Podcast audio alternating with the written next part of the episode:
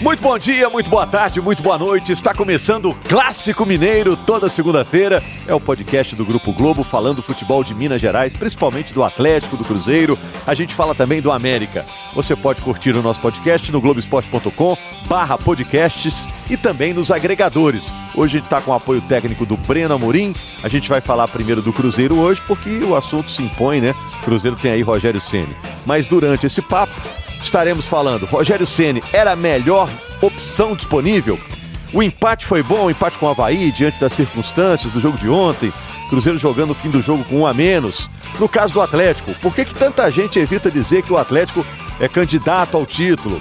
Qual dos Atléticos é favorito no fim de semana? Tem jogo lá na Arena da Baixada. Vamos falar também do América na Série B do Campeonato Brasileiro. Hoje estamos aqui com o Henrique Fernandes, nosso comentarista. Tudo bem, Henrique? Tudo bem, Rogério? Fim de semana cheio, né? Fim de semana cheio, dois jogos, muita notícia, né? Principalmente essa contratação do Rogério Ceni mexeu muito com todos nós que, que trabalhamos efetivamente com futebol.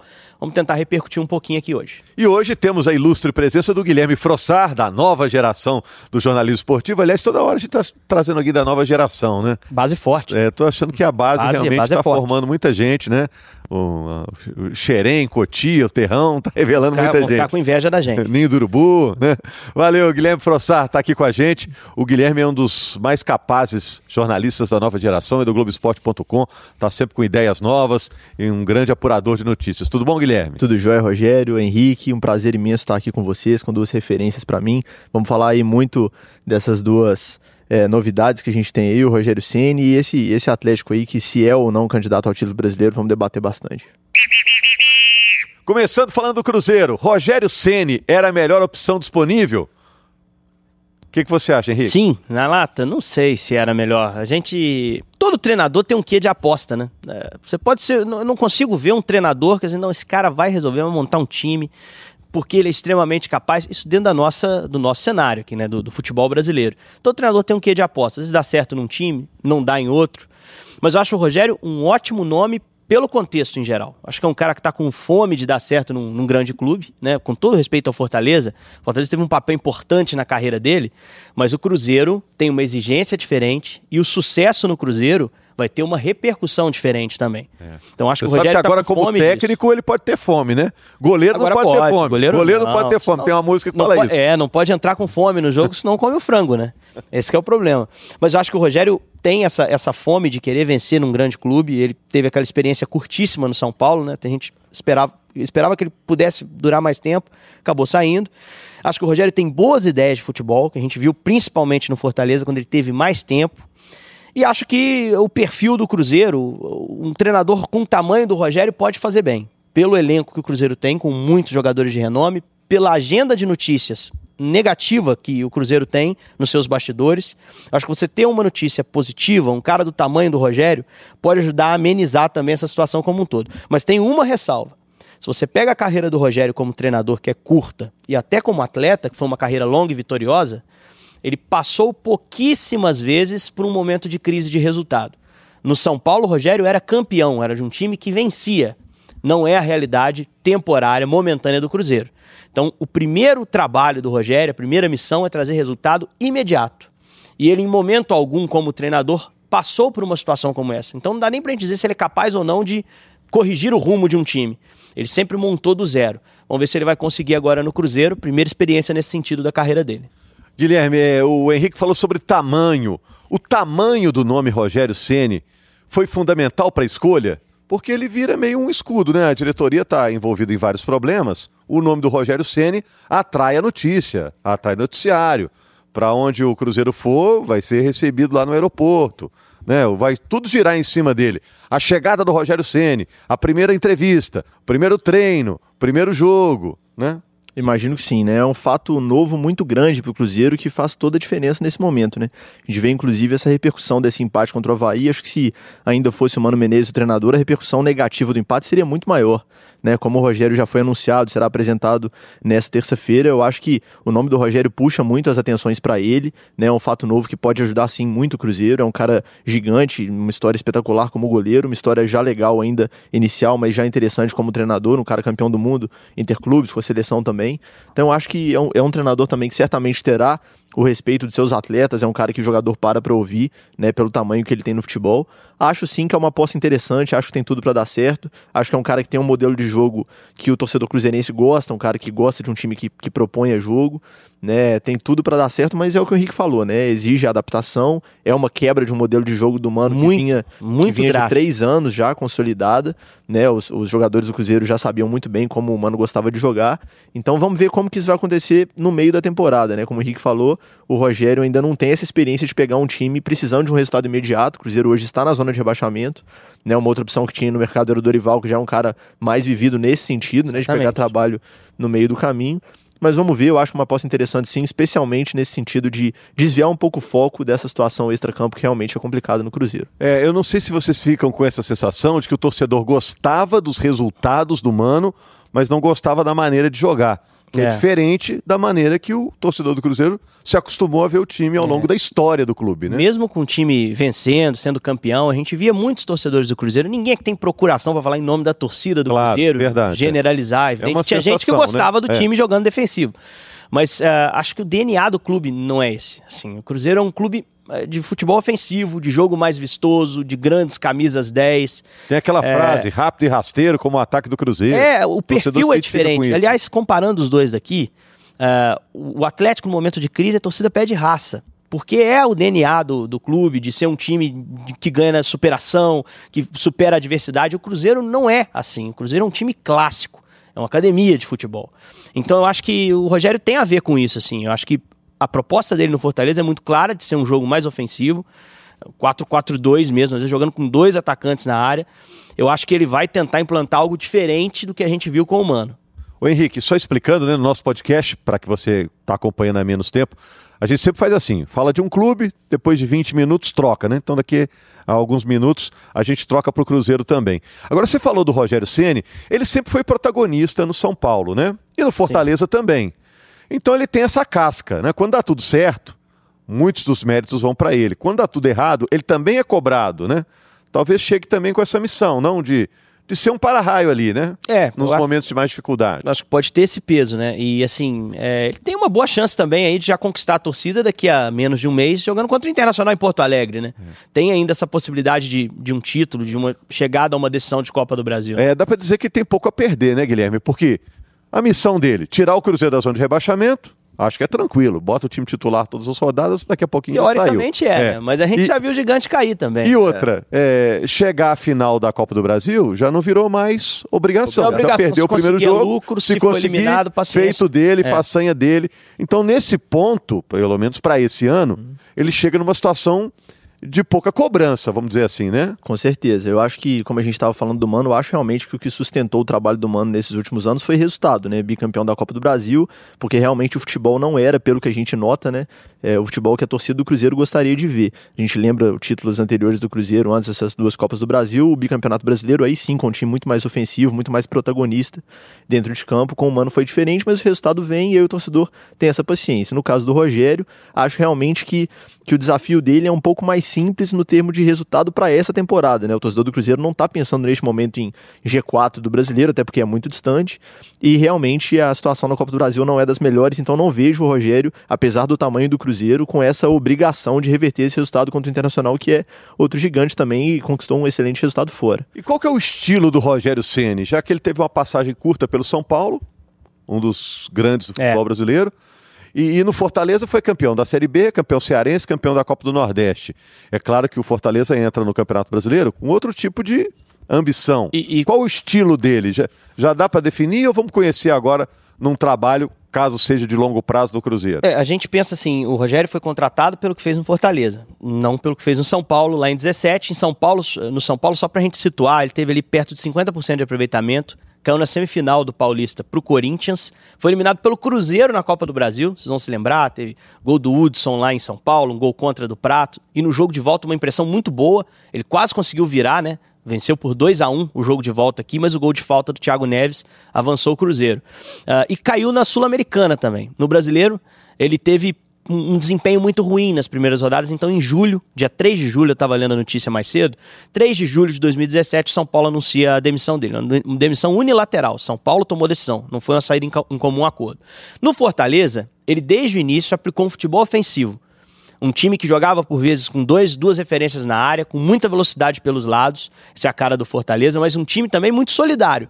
Um time que os dois jogadores pelos lados eram atacantes, mas que voltavam para ajudar na marcação. Os volantes que ele normalmente utilizou no Fortaleza, jogadores de muito vigor físico, muita intensidade, com muita facilidade para chegar à frente e para voltar. Ele não tinha a figura de um primeiro volante. Os dois volantes dele se alternavam. É um, é um jeito de jogar diferente, completamente diferente do que o Cruzeiro utiliza. Não sei nem se o Cruzeiro tem peças para oferecer o mesmo modelo. Mas uh, vai ser uma leitura que o Rogério vai fazer. Né? Vai, Acho vai... até que ele pode mudar um pouco o estilo, pensando nas peças que tem à disposição. Né? É. Até imagino que como é um ex-goleiro, não deve gostar da bola perto da área dele, né? Não. Que é a, a bola distante da área. Agora, Guilherme, você que está sempre nos clubes, está sempre no Atlético, está sempre no Cruzeiro, é, você consegue imaginar por que, que o Rogério Ceni não aceitou ir para o Atlético em abril e agora em agosto essa pergunta é aceita é ir para o Cruzeiro? É, essa é a melhor pergunta aí da semana, né? Uma pergunta que eu acho que certamente será feita a ele, Rogério Ceni. Mas eu acho que tem um pouco de momento, né? Aquele momento pelo que eu sei, né, havia algumas promessas no, no, Fortaleza de algumas mudanças né, a curto prazo, que a gente não sabe se aconteceram ou não. Né, naquele momento ele optou pela continuidade do trabalho dele é, em Fortaleza, apesar da proposta do Atlético. O Atlético também não estava lá numa fase tão, tão boa, não que esteja hoje, mas melhorou um pouco. Né, e a situação do Cruzeiro talvez seja vista aí pelo Rogério como uma oportunidade talvez um pouco melhor de fazer um trabalho a longo prazo, de conseguir se consolidar, né, se reconsolidar, vamos dizer assim, depois da passagem pelo São Paulo não tão vitoriosa mas consolidar de uma vez por todas como um grande treinador do futebol brasileiro. A passagem pelo Fortaleza é muito interessante, mas ele precisa se testar num clube grande e eu acho legal também a gente observar a situação do repertório, né? O Henrique falava como que o Fortaleza jogava com o Rogério, né? Eu não acredito, sinceramente, no treinador de uma nota só, né? Naquele treinador que só sabe jogar de um jeito. Acho que o treinador precisa ser testado em vários trabalhos, com elencos diferentes, com condições é, financeiras diferentes para provar que ele é um bom treinador. Então ele esteve no São Paulo, que é um clube onde ele é o maior ídolo de todos, esteve no Fortaleza, um clube, com todo respeito ao Fortaleza, menor do que o Cruzeiro, e agora terá no Cruzeiro uma oportunidade de mostrar um trabalho em condições novas para ele, e eu estou muito curioso para ver o que, que, vai acontecer. É, o acerto com ele ocorreu no sábado à noite, né? O Cruzeiro Sim. já confirmou esse acerto, o contrato vai até o fim do ano que vem. E a informação que chega no Cruzeiro é que os jogadores aprovaram ou uhum. pediram a contratação do Rogério Ceni. É, isso deve acontecer? Ou a diretoria que é que é. tem que tomar a decisão? Acho que você tem ali algumas lideranças que, pô, tem vivência no futebol. A opinião do Fábio não conta. A eu opinião acho, do Henrique não conta. Eu, acho, eu tô falando, mas eu acho uhum. uma democracia legal. Perguntar para os jogadores, né? Acho. É lógico Até que... porque o Cruzeiro tem um elenco de jogadores experientes. Muitos deles conviveram com o Rogério Senna aí durante boa parte da sim, carreira sim. de jogador, né? Sim, eu tô tentando lembrar aqui se alguém jogou efetivamente com ele no São Paulo. Não consigo lembrar aqui num primeiro momento. Mas enfrentar o Rogério, Vários enfrentaram. O Fábio, inclusive, tinha muito problema quando enfrentava é. o Rogério. O Rogério fez muitos gols no Cruzeiro com o Fábio como goleiro, porque as carreiras né, se, se entrecruzaram ali várias vezes. O Robinho ao contrário. O Robinho né? ao contrário. Se deu muito bem com é, o Rogério. Se deu muito bem, fez dois gols do meio do campo no Rogério, né? Que sempre teve aquela, aquele estilo de jogar um pouco mais adiantado, foi pioneiro nisso. E, e no Cruzeiro não dá para usar muito isso, que o Fábio não é um, um, goleiro muito forte no jogo com os pés. Mas acho que, que é bacana quando você tem a possibilidade de ouvir os seus jogadores. Evidente que não todos, alguns não se sentem nem à vontade para opinar, são jovens ainda. Mas há algumas é, referências no Cruzeiro que tem algo para compartilhar. E o Cruzeiro vive um momento duro, cara, um momento que todo mundo precisa estar junto, precisa ter a mesma opinião, precisa remar para o mesmo lado. Isso passa pelo, pela escolha do comandante. Eu acho que é um cara que, que sabe onde está se metendo. O Rogério está acompanhando o noticiário em relação ao bastidor do Cruzeiro. E ele ter vindo mostra que, que é corajoso, que é um cara que, que entende aí esse desafio e que pode ajudar o Cruzeiro a dar a volta. Mas eu, eu só estou esperando o Cruzeiro do Rogério, Rogério e Guilherme, e amigo que está em casa, ou onde quer que esteja, é, no ano que vem. Porque nesse momento é resultado. É difícil ele conseguir, até pela, o Campeonato Brasileiro agora vai começar a ter quarta domingo de novo, né? A gente tá, tem, tem tido Copas, né? É, semana que vem ainda não, né? Ainda não, mas daqui a pouco vamos ter o Campeonato Brasileiro uhum. acelerando ali, como normalmente acontece em setembro, outubro, quando o campeonato para mim se define. Ali cada time define a sua briga. Ele não vai ter tempo para colocar muita ideia dele e ele precisa de resultado imediato. Ele precisa ganhar do líder do campeonato no fim de semana. Então, acho que o, o, o, Cruzeiro do Rogério, a gente vai ver se ele conseguir contornar essa série de resultados ruins e puder, a partir de janeiro, até indicando alguns jogadores que estejam na realidade do clube, começar a colocar o temperinho dele, né? A cara do time que ele gosta. E aí, tô mais otimista pro ano que vem, porque acho que ele entende de futebol, ele sabe montar time. Você já falou, né? O Cruzeiro pega o Santos no domingo pelo Campeonato Brasileiro. Em relação ao, ao time que jogou no fim de semana contra o Havaí, jogadores tiveram que assumir a responsabilidade, né? O Cruzeiro estava com o técnico interino, o Ricardo Rezende, e eu senti os jogadores, como você falou, unidos para resolver. Conversaram antes do jogo, conversaram no intervalo, voltaram conversando, é, teve cobrança é, lá no vestiário no intervalo. É, os jogadores sentiram que agora é com eles, né, Guilherme? É verdade. E, e, eu acho assim, você usou uma palavra agora há pouco que eu concordo muito, essa situação do para-raio, né? O Cruzeiro vive uma situação complicada dentro e fora de campo. Né? E, um, e um treinador que saiba lidar com isso é muito importante. Né? O Mano é um cara que tinha muita experiência para isso e tinha o grupo na mão. Inclusive, no jogo da demissão do Mano, muitos jogadores do Cruzeiro falaram: pô, a gente tá perdendo um cara que blindava o grupo, que sabia Verdade, é. trazer essa situação para ele. E eu acho que a aprovação do Rogério passa também muito por isso, que é um cara que também é capaz, pelo tamanho que ele tem no futebol, de fazer isso. Acho sim que o elenco do Cruzeiro tá unido, é um elenco que também já tá junto há bastante tempo, teve perdas significativas no meio dessa temporada, mas é um grupo que já se conhece muito bem, chamou responsabilidade nesse jogo contra o Havaí. Acho que não foi o, o futebol que o torcedor do Cruzeiro espera, acho que longe disso. Mas mostra sim que o grupo está focado e preparado para receber o Rogério. Imagino sim que a aprovação dele dentro do elenco cruzeirense seja muito grande. E, e vamos aguardar essas próximas semanas. Esse empate por 2 a 2 com o Havaí, Cruzeiro saiu em desvantagem e empatou. O Havaí fez 2 a 1 o Cruzeiro empatou já nos acréscimos. E quando o Cruzeiro empatou, já estava com 10 em campo. Diante dessas circunstâncias, dá para dizer que o empate foi bom ou na situação atual, empatar para o Cruzeiro nunca será bom? Hum, não é bom, é, se você for pensar no campeonato, mas pelo que foi o jogo, sim, a expulsão do Edilson ali, o Cruzeiro correu um sério risco de perder o jogo, porque perdia quando o Edilson foi expulso, então você conseguia aquele golzinho do Sassá e, e do VAR, que acho que corretamente, ali é lance de impedimento, corretamente o VAR validou o gol. É, o empate acabou ficando de bom tamanho, por tudo, mas é, o Cruzeiro precisava ter vencido esse jogo. Porque era um jogo ganhável, vencível. Contra um Havaí que a gente viu os problemas que tem. É, não ganhou de ninguém não até agora. Não ganhou de ninguém no campeonato até agora. Um time que tem problemas defensivos. Uma semana antes, Botafogo foi lá, um time que tem fragilidades. E venceu sem muito desespero, 2 a 0 sem muito problema. Então acho que o, faltou esse resultado que o Cruzeiro poderia ter trazido. Pode ter pesado o jogo de meio de semana uh, uma derrota em casa, uma demissão de treinador, foi uma semana dura para o Cruzeiro. Difícil se preparar para um jogo, voltar a atenção para o jogo sem saber exatamente quem vai ser seu comandante. É bem verdade que ali, àquela altura, já, já sabia do acerto, pelo menos internamente, jogadores talvez já soubessem, mas de toda forma. É, teve essa, essa preparação muito prejudicada. Então, o contexto todo leva o empate a ser aceitável. Mas é evidente que tem que ganhar. Agora tem até o jogo da Copa do Brasil mais três jogos, dois em casa. Santos em casa, sai para pegar o CSA, pega o Vasco em casa. Eu não acho a tabela mais difícil possível. Apesar de ser o líder, é um jogo em casa. Então você tem chance de, de, pontuar. E nos outros dois jogos você pode pontuar bem também. Mas ontem, ou melhor, no fim de semana, uh, o Cruzeiro deixou pelo caminho ali dois pontinhos. É. Se você for analisar a situação macro, a diferença técnica dos dois times. Agora você vê, né, Guilherme? O Cruzeiro tem um ótimo elenco, tem excelentes jogadores. Você pega o elenco do Cruzeiro, é, não é um elenco de faz de conta, não, é um grande elenco.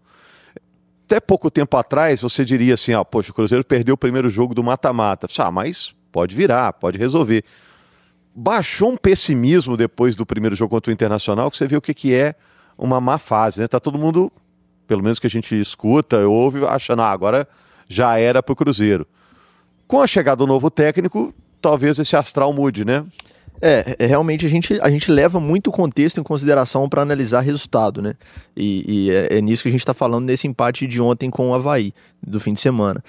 O empate com o Havaí em condições normais, né, pro Cruzeiro seria ruim. O Havaí não ganhou de ninguém no brasileiro e ontem, né, no fim de semana, por alguns minutos, não saiu vitorioso de campo, né? Se não é, fosse o... Havaí jogou até bem ontem. Sim, jogou bem, mas é um, é um time, né, com todo respeito, muito inferior ao Cruzeiro, tecnicamente. E acho que o Cruzeiro tem muito mais time, tinha sim condições e favoritismo para ganhar o jogo lá mas realmente o contexto faz com que essa confiança seja perdida, né, por parte do torcedor e por parte do time também. A gente vê o time do Cruzeiro cometendo alguns erros que geralmente não comete, erro de passe, erro de, de posicionamento, às vezes até simples assim, e acho que passa muito por esse resgate de confiança, né? O Cruzeiro, em condições normais, repito, teria o torcedor estaria confiante para uma É. reversão de resultado na Copa do Brasil e estaria lamentando muito esse empate com o Havaí. E tem esses três jogos exatamente para isso.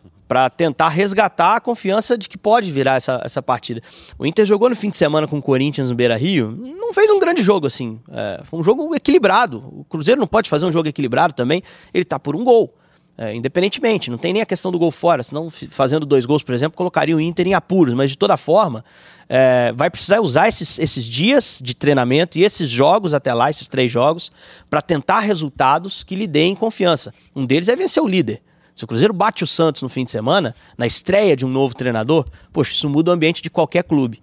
Então, acho que, sem dúvida alguma, o Cruzeiro tá no páreo ainda na Copa do Brasil. Eu acho que o Inter é favorito, mas tá no páreo. É, se a gente pegasse um, um torcedor do Cruzeiro que tivesse ficado aí é, algumas semanas, essas últimas semanas, totalmente distante do mundo exterior, acampado num lugar sem sinal de celular, e falasse: olha, o Cruzeiro perdeu por 1x0 pro Inter, mas tem o jogo da volta. E ele acompanhasse o Cruzeiro antes dessa fase ruim, ele poderia dizer: não, beleza, É. perdemos e poderemos virar. Esse- Mas a situação nessas últimas semanas complicou um pouco. E se esse mesmo cara chegasse no meio do jogo de ontem, né, lá na ressacada, não ia entender por que, que o Havaí é o último colocado, né? O Havaí cresceu aí com o Alberto Valentim. Vamos falar de Atlético, gente. Vamos virar, né? É todo programa no met- na metade, em torno de 20 minutos, a gente muda para falar do Atlético.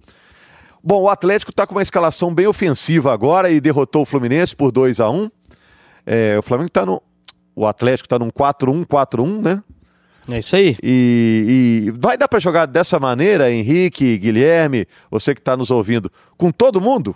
Deixa o Guilherme, time deixa do- o Guilherme do começar futebol respondendo, brasileiro, que o Guilherme dá é pra- setorista do pra- Galo. Dá para montar uma escalação ofen- ofensiva dessa para encarar qualquer um no brasileiro? Olha, é uma boa pergunta e quando a gente fala de escalação, a gente tem que pensar, obviamente, nas peças, nos 11, mas como o time se comporta também, né? Talvez até principalmente. né? O Atlético tem jogado com um volante só nesse esquema do Rodrigo Santana. O volante titular é o Jair, que vive uma fase espetacular. Boa. Contra o Fluminense jogou o Ramon Martins, porque o Jair tá com um desgaste físico, é é possível que volte na próxima rodada. O Martins parece bom também, hein? Sim, sim, bom jogador, treina bem, um jogador muito alto, muito forte, né? Tem uma condição física privilegiada. Até acho que errou alguns passes ali No bobos primeiro contra o tempo ele estava no meio primeiro tempo. perdidão. No lance do gol do Fluminense ele vacila um pouco, permitindo o João Verdade. Pedro chegar à linha de fundo. E o Rabelo vacila mais, permitindo o cruzamento. Verdade também. Mas eu acho que é um cara que pode estar aí no rodízio. Sim. né? Não ameaça hoje pelo que o Jair está jogando, a posição, a alguma. condição titular do Jair, É, mas o- pode estar no O rodízio. Rodrigo Santana elogia principalmente a qualidade do passe do Jair. né? Sim, sim. É, o Jair realmente é um jogador que vive uma fase espetacular. E, e sobre o Ramon Martins, é até legal citar que ele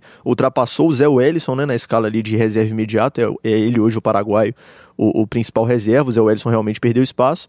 Mas acho assim, acho que respondendo a pergunta de forma simples, é possível jogar assim sempre? Sim, com essas peças? Acredito que sim, nesse sistema. Mas obviamente que exige uma marcação, uma dedicação defensiva dos jogadores dessa linha de quatro anterior ao centroavante, né? A gente tem hoje o Vinícius, que é, que- que é titular do time, vive uma fase muito legal também, que é um cara que tem uma condição física também, que pode ajudar, inclusive já fez a função de segundo volante durante a carreira, ajuda a marcação, né? O, o Casares, que é o jogador mais técnico do time, precisa se esforçar um pouco mais na marcação em jogos contra times com mais qualidade ofensiva. E aí você tem aí o Tiará, que é um jogador muito voluntarioso, né? Enfim, exige mais dessa linha de quatro, né? O próprio Vinícius, conversando com a gente algumas semanas, disse isso. É, nesse sistema a gente precisa, sim, correr mais, suar mais. Nessas semanas aí, pro jogo contra o Fluminense foi assim, pro jogo contra o Atlético Paranaense também será. O Atlético tem uma, uma semana inteira para preparar, recuperar os jogadores fisicamente. Acho que isso é, é um ganho importante e facilita é, é, jogar dessa forma.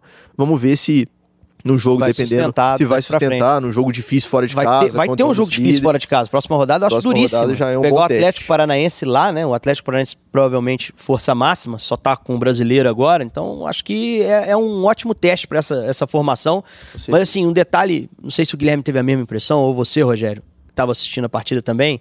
é, os jogos foram muito parecidos, os dois últimos do Atlético, contra o Cruzeiro e contra o Fluminense. A estratégia foi parecida. Você olha os números, o Cruzeiro teve mais posse também que o Atlético no, no clássico, ah, o Fluminense teve mais posse porque é a proposta, o Atlético, muito inteligentemente, soube se fechar para forçar o contra-ataque. No jogo contra o Fluminense era a bola longa que estava encaixada. Ricardo Oliveira bem nesse tipo de lance. Ah, a ideia até era explorar a velocidade do Tiará, ele não foi tão bem, mas o Casares deu uma resposta legal. Então acho que o Atlético eh, trouxe algo novo nesses dois últimos jogos, assim, de mudar a estratégia e obter resultado de acordo com o que o adversário pode fazer, de acordo com o que o adversário joga. Não vai ser para todo jogo, porque vai chegar o momento que o Atlético vai enfrentar. O, o- o CSA ele já jogou em casa, mas o Havaí também ele já jogou em casa, mas uma equipe da, da, da- parte de baixo. Vai pegar o Goiás, por exemplo, Vai jogando no Independência, ele vai precisar abrir o ferrolho. sair, fazer com que o Goiás abra algum espaço ali para que ele possa explorar. Mas eu acho legal ter repertório e acho que o, o Rodrigo conseguiu, nesses dois jogos, passar a impressão, pelo menos para mim, de que ele consolidou uma maneira nova de jogar, é. que os jogadores entenderam e que deu resultado. Né? Mas eu acho estranho, Henrique, é, se usar essa expressão ferrolho, porque o Atlético tem o Jair, que é um primeiro volante, que foi encaixado ali, era um segundo volante, ó, volta mais um pouquinho, anda uhum. alguns metros para trás. Tem o Elias, que vai ajudar na marcação também, mas também que não sossega ali como como um volante. Ele quer ser um, frente, um é. meia, é. né? O Vinícius também é um meia. Uhum. Né? Casares de um lado, Tiará do outro.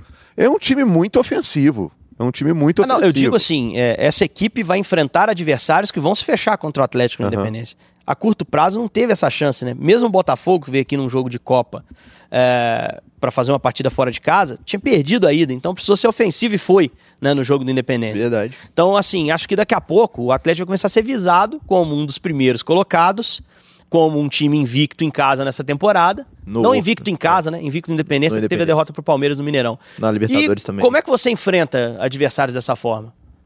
É. Você enfrenta se fechando. Você não vai enfrentar Atlético de peito aberto. E aí o Galo não vai ter a chance de fazer essa arapuca que tem feito nos últimos jogos. Deixa eu pegar o seu gancho aqui e perguntar aqui pro Guilherme.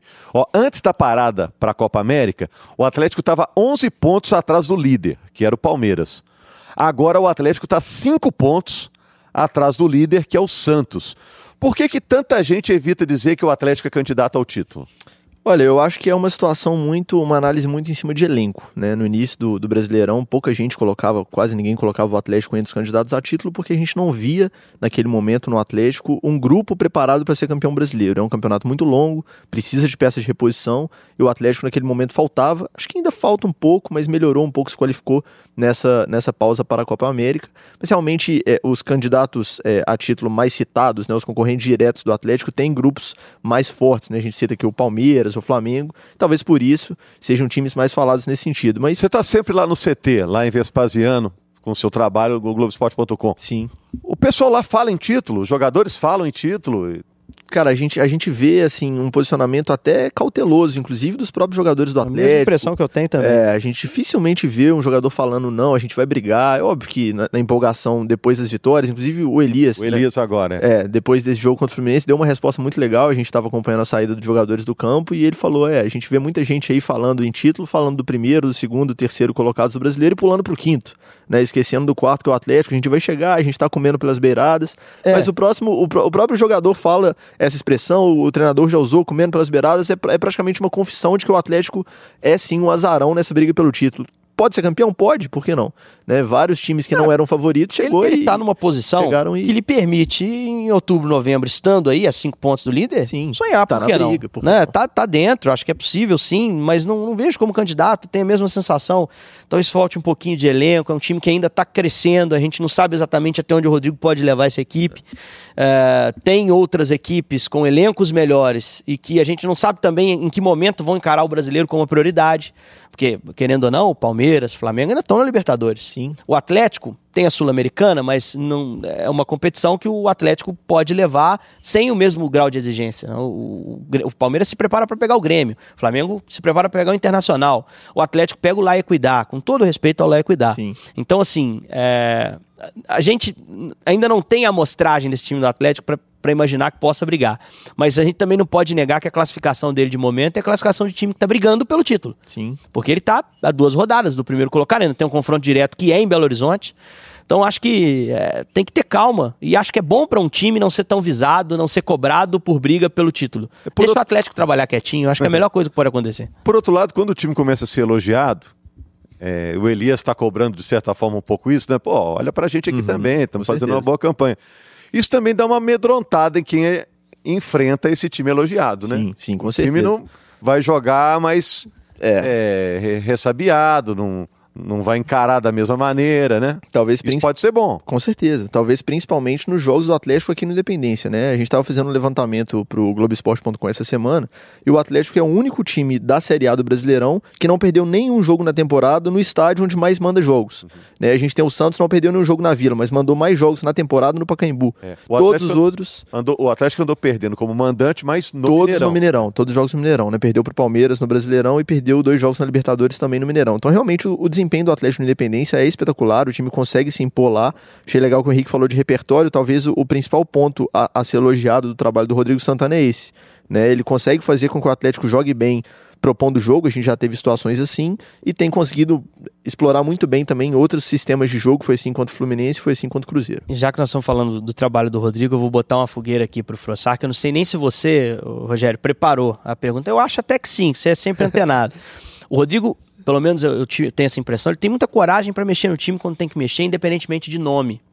Na direita, o Patrick era muito perseguido, o Guga foi para a seleção, o Patrick entrou, deu resultado, ele manteve o Patrick. Hoje é um cara até querido, eu diria assim. Já sei Tem jogado bem, a torcedor gosta dele, normal. O Luan, queridinho, né? Caiu um pouquinho, ele tirou, botou o Vinícius, bancou ali com Casares, com o Tiará, compôs o time diferente. Não se fala em Luan, não há problema. E agora a gente vive essa situação do Vitor com o Cleiton. É, é, um, é uma fogueirinha para você, mas Sim. você estando lá dentro e conversando, acho que tem uma visão melhor do que, do que a nossa. Uhum. Você acha que o Vitor volta já de imediato a ser titular? Olha, é muito difícil falar o que, que eu acho que vai acontecer. Né? Eu posso até opinar o que, que na, na, minha opinião, eu faria, mas assim, o que, que eu acho que vai acontecer é muito difícil porque todo mundo fica em cima do muro quando você faz esse tipo de pergunta. Rodrigo Santana já foi perguntado uma vez por mim e outra agora no, no pós-Fluminense sobre esse, essa situação e ele sempre fala: olha, sempre elogia muito o Vitor, é natural que se faça, porque o Vitor é o maior ídolo desse, desse elenco do Atlético e realmente é um goleiro com uma história imensa no clube e no futebol brasileiro. Sempre elogia o Vitor, mas sempre cita, mas o Cleiton tá num momento muito bom. A gente vê realmente que o Cleiton tem uma facilidade muito grande na reposição, que é uma dificuldade do Vitor. Então ele fala: olha, quando o Vitor tiver 100%, a gente vai sentar com o Chiquinho, que é o preparador de goleiros do Atlético, e vai definir é, realmente acho que, que vai haver essa conversa. E, e essa coisa do Vitor estar 100% é uma coisa curiosa, porque na nossa percepção lá na cidade do Galo todos os dias é como se ele já tivesse. Ele já não tem dor, o próprio Rodrigo Santana já falou disso, ele já está no trabalho é, de recondicionamento físico, mas a impressão que eu tenho particularmente é que se o Cleiton tivesse mal ou se o Atlético não tivesse um reserva pronto, vamos dizer assim, o Vitor já, já, já teria voltado contra o Fluminense, né? A gente vê que ele já treinou em campo alguns dias antes desse jogo, e talvez, se não contra o Fluminense, nesse próximo jogo, no máximo, ele já estaria entre os titulares. Como o reserva entrou, ficou aí quatro jogos sem sofrer gol, sofreu gol contra o Fluminense em um dos últimos lances do jogo, tá muito bem, muito seguro debaixo da trave, repondo bola com uma precisão absurda. Realmente fica essa dúvida aí, acho que para o jogo contra o Atlético Paranaense a gente vai, já vai ter uma amostragem melhor, porque o Vitor terá mais uma semana para trabalhar, e aí essa, essa desculpa do recondicionamento físico vai, vai se esgotando, porque a gente vai perceber que o Vitor tá tomar uma decisão, e ele vai ter que tomar a decisão. E assim, nada impede também o Vitor de retornar agora num nível melhor. A gente viu isso acontecer no Cruzeiro quando o Fábio teve a lesão no joelho. Sombra faz O bem, né? Rafael, é, o Rafael entrou e, e, pegava muito e havia enquetes em, eh, no, no, nos nossos veículos, enfim, perguntando se o Rafael deveria seguir ou, ou, se o Fábio deveria voltar. E era uma opinião bem dividida, assim, né? Batia ali 60, 40, 55, 45 para um ou para outro. E o Fábio voltou e mostrou que merecia. É, né? Então pode é o Vitor é. voltar também. Verdade. Tem uma diferença aí que o, o Rafael já é um goleiro de 30 anos, né? É. é. e, e, o Cleiton não, o Cleiton tem 21, então tem aí uma carreira toda pela frente, tem toda uma paciência que possa vir ter e o, frente, a assim, dele vai chegar, né? Eu já conversei com gente do Atlético, os caras depositam muita confiança no Cleiton. Assim, Fala, cara, muito. esse é goleiro para se firmar no Atlético, para fazer carreira aqui no Atlético. Uhum. Muita gente lá, de dentro. Acho sim, que o Guilherme sim. também já, já ouviu. Tanto que o Atlético não fala, a cada crise técnica que o Vitor tem, ninguém é linear e, e tá, tá, é, enfim, pode acontecer. O Atlético não fala em buscar goleiro. Porque Verdade. acredita muito que já tem o seu, uhum. seu substituto. Verdade. Eu, eu não me lembro, não sei se você tem essa informação de cabeça. O contrato do Vitor vai até quando? O do Vitor, se não me engano, renovado até 21. A gente tem que conferir. Eu, eu, confiro isso aqui agora. O do Cleiton eu sei que vai até 22. Enfim, é, é, já tá, para mim já tá muito claro assim que o Cleiton é preparado para assumir a vaga do Vitor. Resta saber se o Rodrigo entende que chegou esse momento, pelo menos de imediato. Bom, aqui no nosso podcast Clássico Mineiro, podcast do Grupo Globo, em que a gente fala do futebol de Minas Gerais, a gente andou falando muito do Ricardo Oliveira. O jejum acabou. E a má fase também? Normalmente as duas coisas andam juntas, né? Porque a gente falou sobre isso inúmeras vezes, e o nosso argumento era, eu, Bob, quem, quem aqui estava, sempre falava, olha, desaprender, ele não desaprendeu. Ou você acha que a má fase terminou antes? Ele vinha jogando bem e agora é, só saiu o gol. Já tinha, já vinha passando perto desse gol, né? Porque você vê às vezes jogos. um atacante que se desmotiva e para de ser opção nas jogadas, assim. O Ricardo, em momento algum, passou por isso. No jogo contra o Botafogo, jogo de volta, eu falei, cara, hoje vai. Só que o Gatito não combinaram com ele, né? O Gatito fez algumas defesas ali que impediram o Ricardo de ali já resolver seu problema.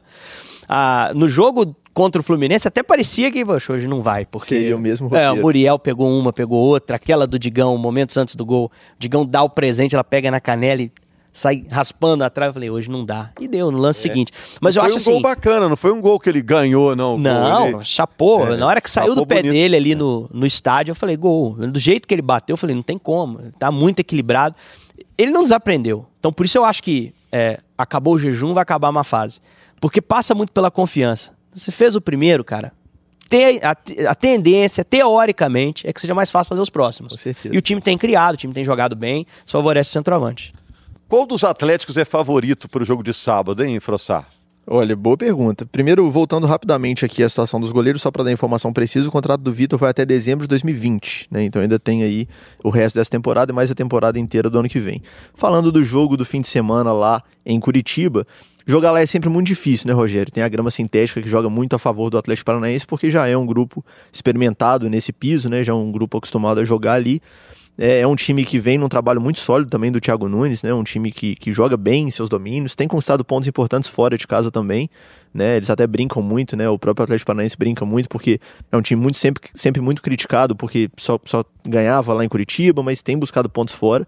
Mas realmente o jogo lá em Curitiba é, eu, eu colocaria um favoritismo pequeno para o Atlético Paranaense pelo fator casa, assim, mas eu acho que o Atlético tem jogado muito bem fora de casa também, em várias situações, buscou pontos importantíssimos longe de BH e pode, por que não, buscar mais uma vitória lá em Curitiba que certamente colocaria o Atlético, poderia virar vice-líder caso vença.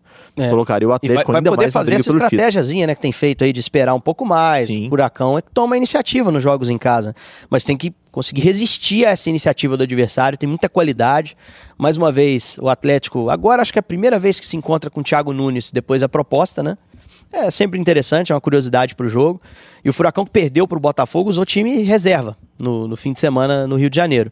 Vai voltar com os titulares e tá olhando só pro brasileiro. Pra mim é time pra se meter em briga por G6 e G4. Tem qualidade pra isso. O Galo vai ter um desafio duro aí no, no fim de semana lá em Curitiba. A gente teve um fim de semana muito. em que o VAR foi muito protagonista, né? Em, vários Muitos jogos, né? Eu Muitos estava até jogos. pensando, viu, Guilherme, Henrique, você que está em casa. Fico imaginando a situação dos caras que ficam ali no VAR, naquela salinha do VAR. O cara chega, vamos combinar, que uniforme que a gente vai? Pra gente ir todo mundo igualzinho. Ah, nós vamos com aquela jaqueta. Beleza. Ó, você vai ficar aqui nessa cadeira. Eu vou ficar nessa. Ó, aqui, aqui é a minha. Ó, aqui o observador fica nessa. Ó, vamos testar os monitores. Agora vê se o áudio está funcionando. Comunicador com áudio está funcionando, tá É. tudo bem. O cara faz isso tudo antes do jogo, passa a semana em função disso. É quase- Chega na hora do jogo, o cara, ah, eu vou ter que participar, né? Eu vou ficar entrar muito, meu calado aqui. Aí o VAR tá participando.